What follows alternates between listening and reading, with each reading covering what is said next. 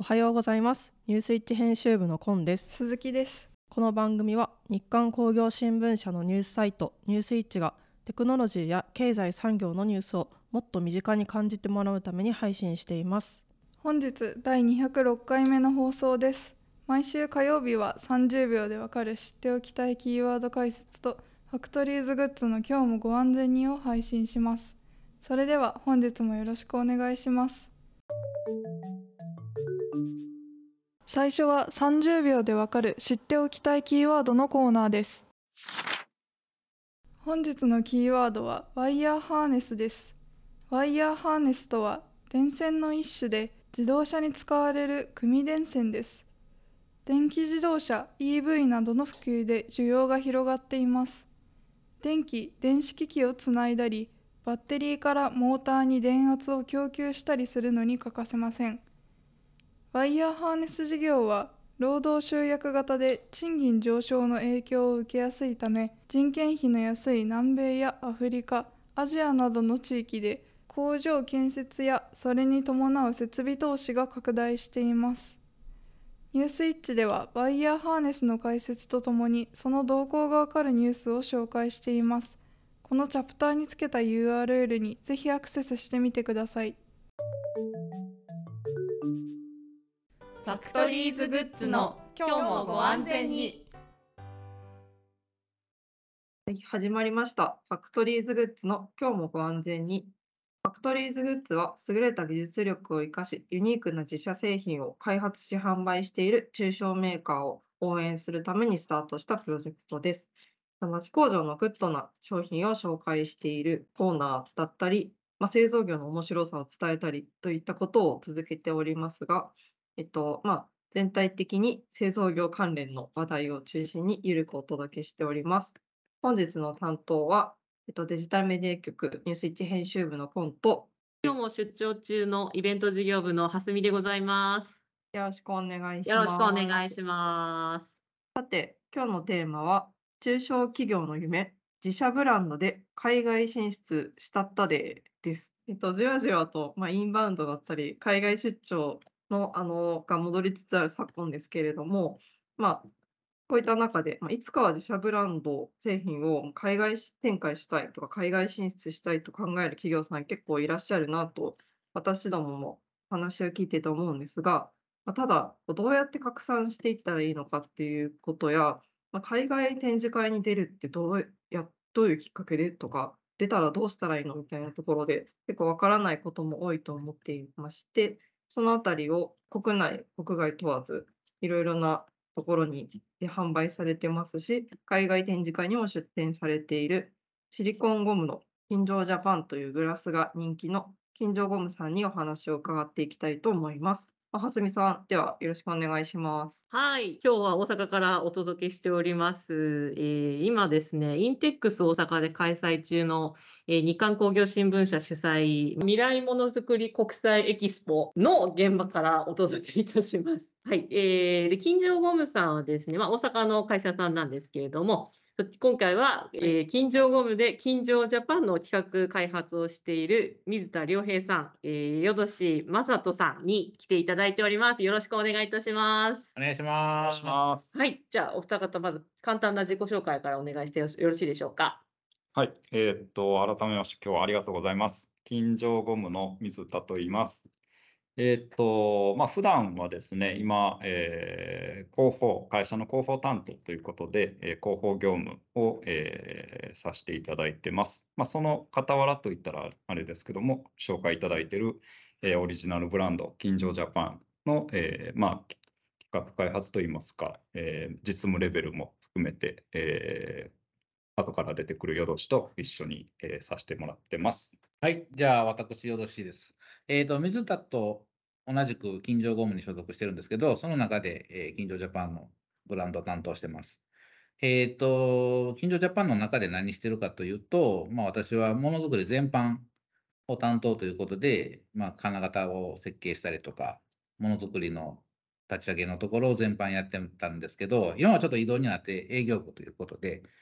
もう何でもやってます。何でもやでございます。よろしくお願いします。はい、ありがとうございます。で、まあ、金城ゴムさん、あのー工業用、産業、まあ、いろんな、えーと、ゴム製品をお作りになってらっしゃって、もう多分皆さんの家に1個は何か部品入ってますよね、きっとね。そうですね。そう言っても過言じゃない。ないぐらいの部品を作ってらっしゃる企業さんですが、そこが自社製品を出されたと。もう、ガラスにしか見えない美しいシリコンゴムグラスですね。伝えたらいいんでしょうね、この透明感。これをどうすればいいんでしょうかね。まあ、少なくとも先日原宿であったポップアップストアでは、それこう握った方が、えーって声を出されるのを 何回か見たっていうぐらい、とガラスにしか見えない透明感。あの、なかなか悲鳴が上がるっていうのはないですよね、お店で。そうですね、確かに。展示会にね、積極的に出てるんですけど、近所のブースだけちょっと悲鳴が上がる。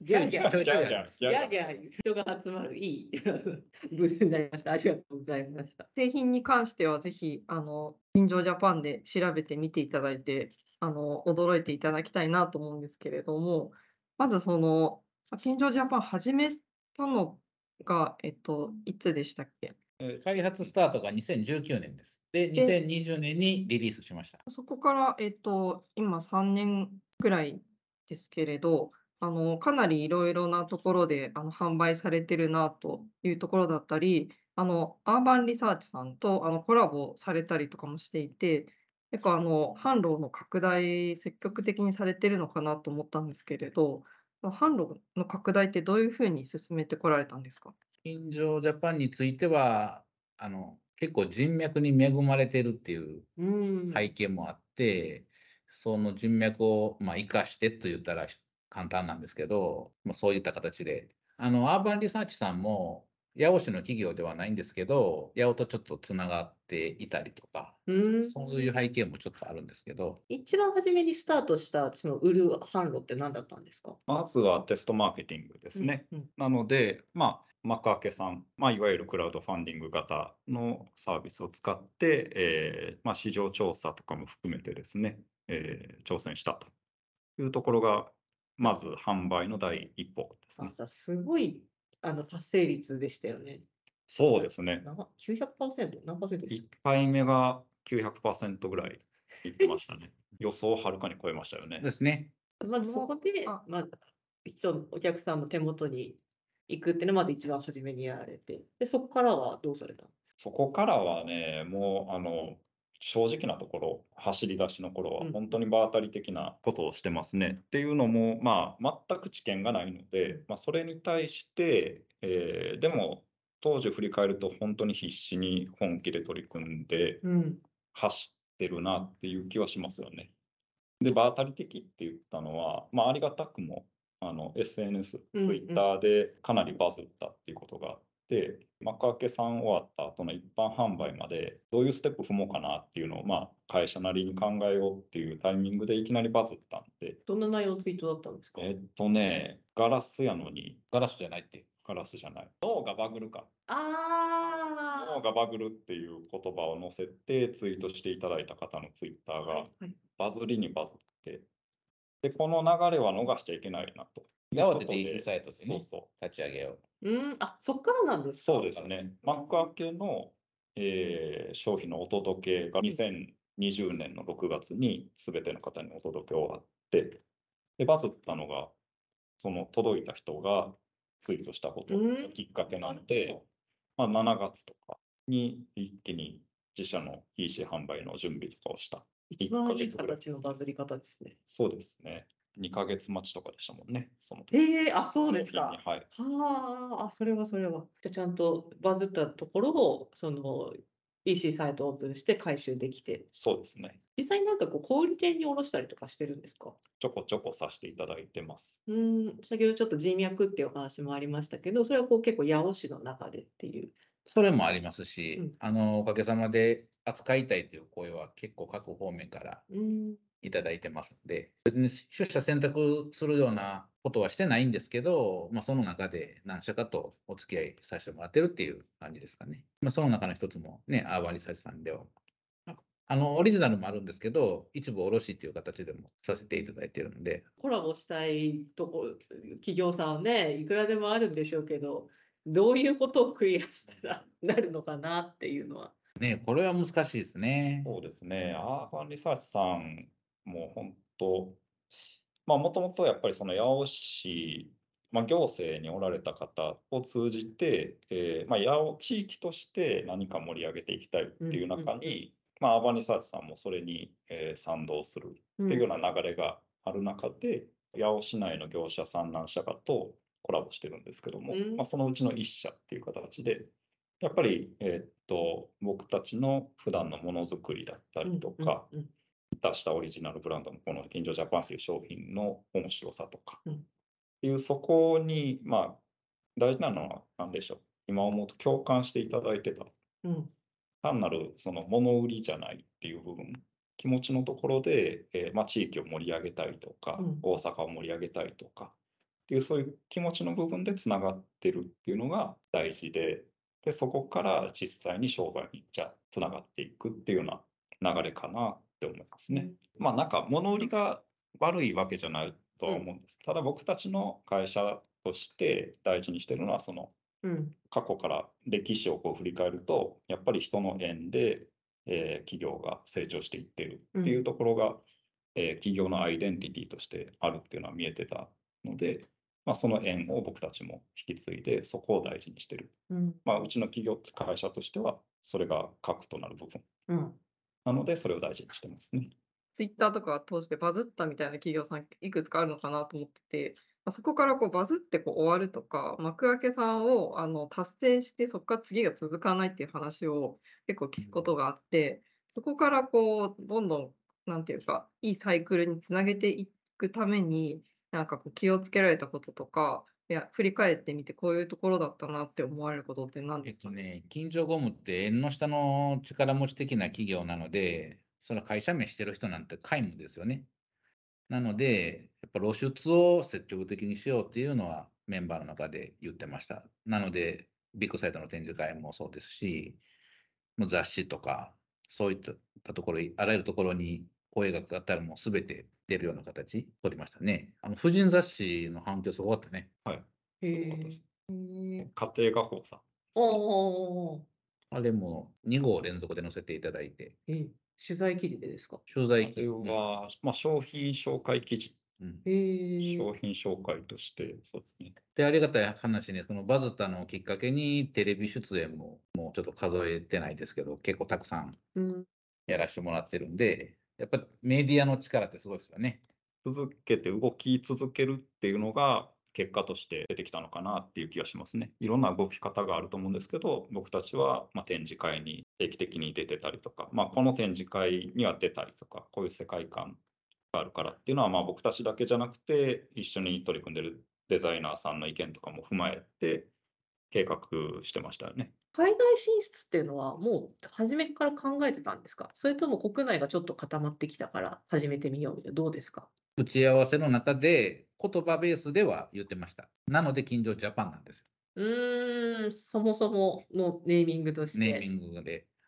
そうですね。大元、大元として、えー、近所ジャパンってつけたのは、海外に打って出ようっていうう。んそれはまあ単なる憧れ、僕たちとしても、うん海外行きたいよね。う んまあそんな軽いノリも正直ありながら、海外で評判になったら嬉しいなとか、もうキャピキャピした感じで。ぐらいなんか、まあ変な話、そんな真剣に考えて、えー海外、こうこうこうで頭で考えて海外いやどうやこうやってことは、まあいい意味でもなかったですね。なんか本当に憧れみたいな軽いノリで。で、まあそこをちゃんと言語化してくれたのがパートナーのデザイナーさん。ですね。あの、やっぱり日本に逆輸入するようなブランドとかになれたらいいですよねみたいな話とかがあって、まずは海外に売って出て、うん。海外で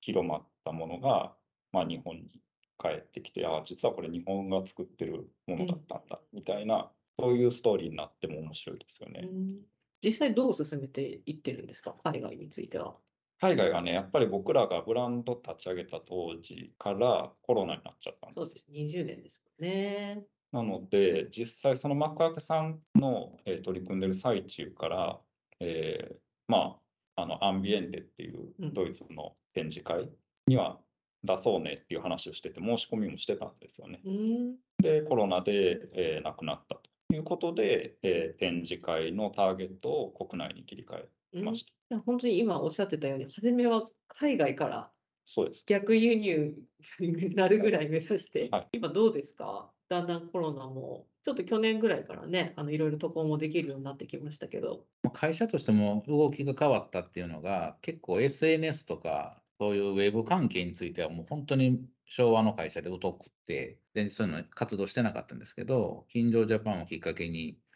Twitter もインスタも Facebook も会社としてやるようになったので、そうなんですか。今ツイートとか見てても、その日本語の後に英語、中国語って続いていく、うん3カ国で展開されてるので、もうやりられてるのかなって 思ってました。やりだして2年ぐらい ?2 年も経ってないか？2年ぐらい？2年、まあ2年ぐらいですね、ちょう成長されましたね、じゃあど。2そうなんです。おじさんたち成長しでて。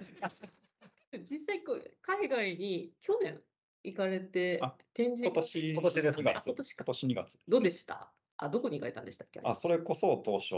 立ち上げ当時から言ってたドイツのアンビエンテっていう、まあ、うん。うん世界最大規模の、えー日本一うん展示会に行ってきました。それは何かこう、日本パビリオンとか、そういう感じじゃなくて、金城ゴムとして独立してブース買って行かれたと。そうです。おー、かっこいい。なんでその展示会だったんですか？あーまあ、僕たちの知見ではなくて、一緒に伴走していただいているデザイナーさん、うんうん。ご自身も自分で、えーものづくりブランドを持ってらっしゃって、うん。過去からその展示会に出てるんですよね。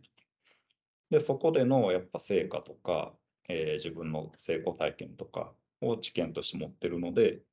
このブランドだったらそこに出しても、えー絶対反響ありますよとか、うんうん。いうことを踏まえて進めていただいてたし、えーその波にキャピキャピして乗りたいな。本当に楽しむっていうことが、うんうんちょっと話それちゃいますけど、楽しむっていうのは非常に大事なことだなって思う。うんうんどうでした？念願の3年越しですか、はい、はい。の海外展示会、反響とか、やるにあたっての。楽しかったね。めっちゃ楽しかったですうね。ん。遊びに行ったわけじゃないけど、まあ遊びに行ったような、そういう錯覚に陥るような。ぜひそその、ね振動中じゃないです。あの、展示会の時間中もうん。お酒によって寝てました、ね。これ何しに来てんだ？日本の展示会と、ここ最大の違いよね。うね。あパーティー出文化。店者が酒飲んでるっていう、あ。あ、でも、金城ゴムグラスで飲むお酒美味しいですよあね。それもやってたんですよ。あ、やってたんですか？そうですええジャパンスタイルって言って、その日本の文化をちょっと誇示したような、ブースが集まったようなはいところがあったんですけど、日本酒ゾーンがあったんですよ。おお。そことちょっと連携して、そこの日本酒のブースに私たちのグラスも置いてもらって、そこのグラスのお酒をいただいて、近所のブースで振る舞ったりとか。海外の方の反響どうでした？あそよかったですよ。日本人と変わらぬ形で、黄色い声をいっぱい上げていただいて。ね。アメイジングっていう言葉をめちゃめちゃ聞きましたね。あ、そうです。なんかあの国内と海外でこう説明の仕方とか打ち出し方をもう変えた部分っていうのってありますか？書いてないです。変えれない。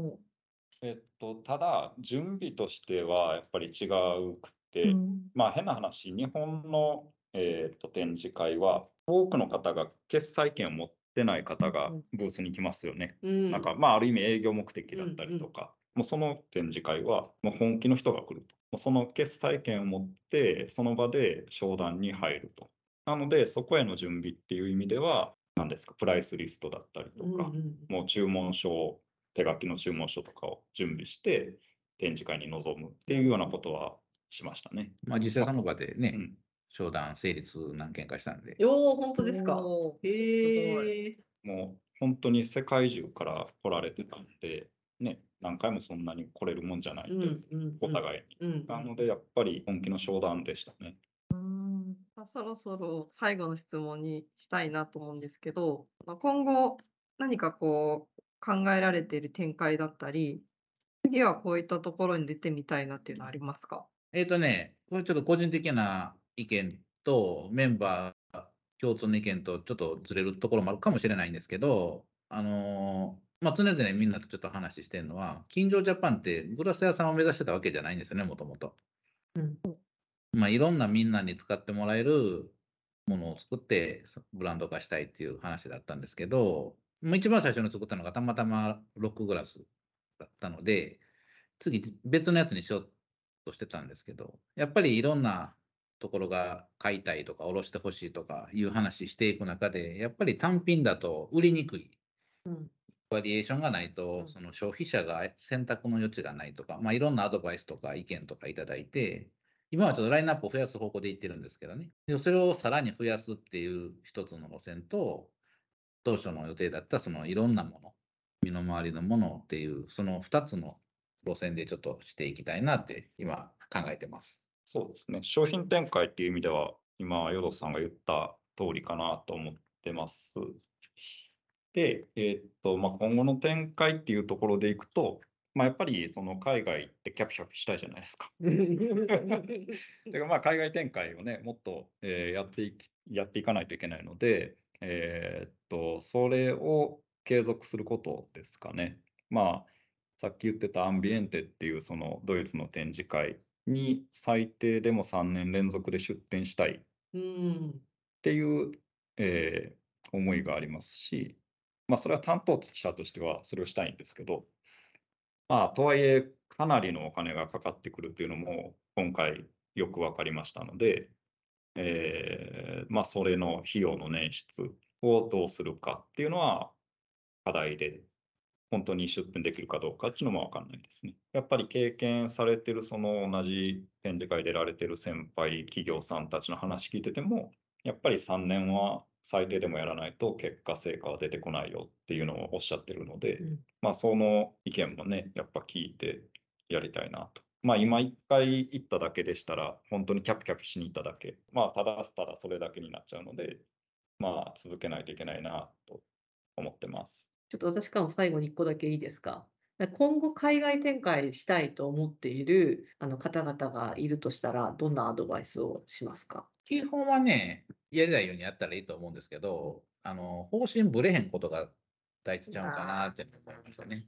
その時その時いろんなお誘いとか商談があるんで、ちょっとそっちになびきがちなんですけど、なびくのはもちろんね、人間だからあるのは当然なんですけど、あんまりそれなびきすぎると、何してるかわからなくなっちゃうと思うんで、やっぱりあのデザイナーさんの意見ももちろん大事にはしてるんで、そのブランドイメージを損なわないようにしたいとか、あ僕からはですね、まあ端的に本当に実行することですね。実際動いてみたら僕たちもそうだったんですけど、やっぱり、えっと、何が良くて何が課題なのかっていうことが本当に明確に分かりました。